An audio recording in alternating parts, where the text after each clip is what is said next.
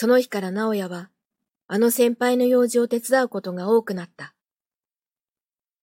この間、プリントを運ぶのを手伝ったとき、先輩が、よかったらこれからも時々手伝ってくれないかって言うから。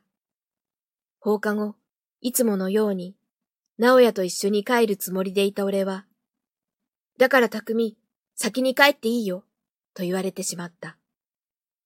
なんで評議員でもないのに、なおが手伝うんだよ。だって、先輩すごい大変そうなんだもん。だからって。そう言いかけたとき、ちょうどよかった。綾瀬、今日大丈夫かな？と、廊下の向こうから声がかかった。はい、先輩。今行きます。じゃあね、匠。そう言って、カバンを掴んで走って行ってしまった。苛立ちを隠せず、大きなため息をつくと、クラスメイトの前田が、隣の横溝と、何やら目配せをしているのが目に入った。何前田？あー、いや、なあ。うーん。はっきり言ってくれない？俺は、さっきまでの苛立ちを引きずったまま、つい強い口調で言ってしまい、すぐに謝った。ごめん。いや、いいよ。うん、あのさ、あの先輩のことなんだけど。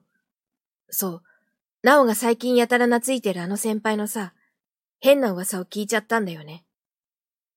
前田たちが言うには、以前、直也のように、いつもあの先輩と一緒にいる一年生の男子がいたそうだ。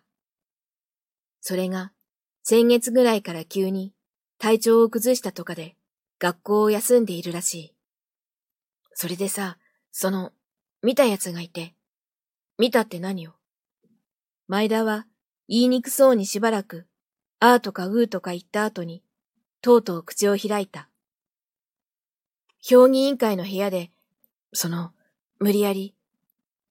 俺は、前田の言葉を最後まで聞く前に、教室を飛び出していた。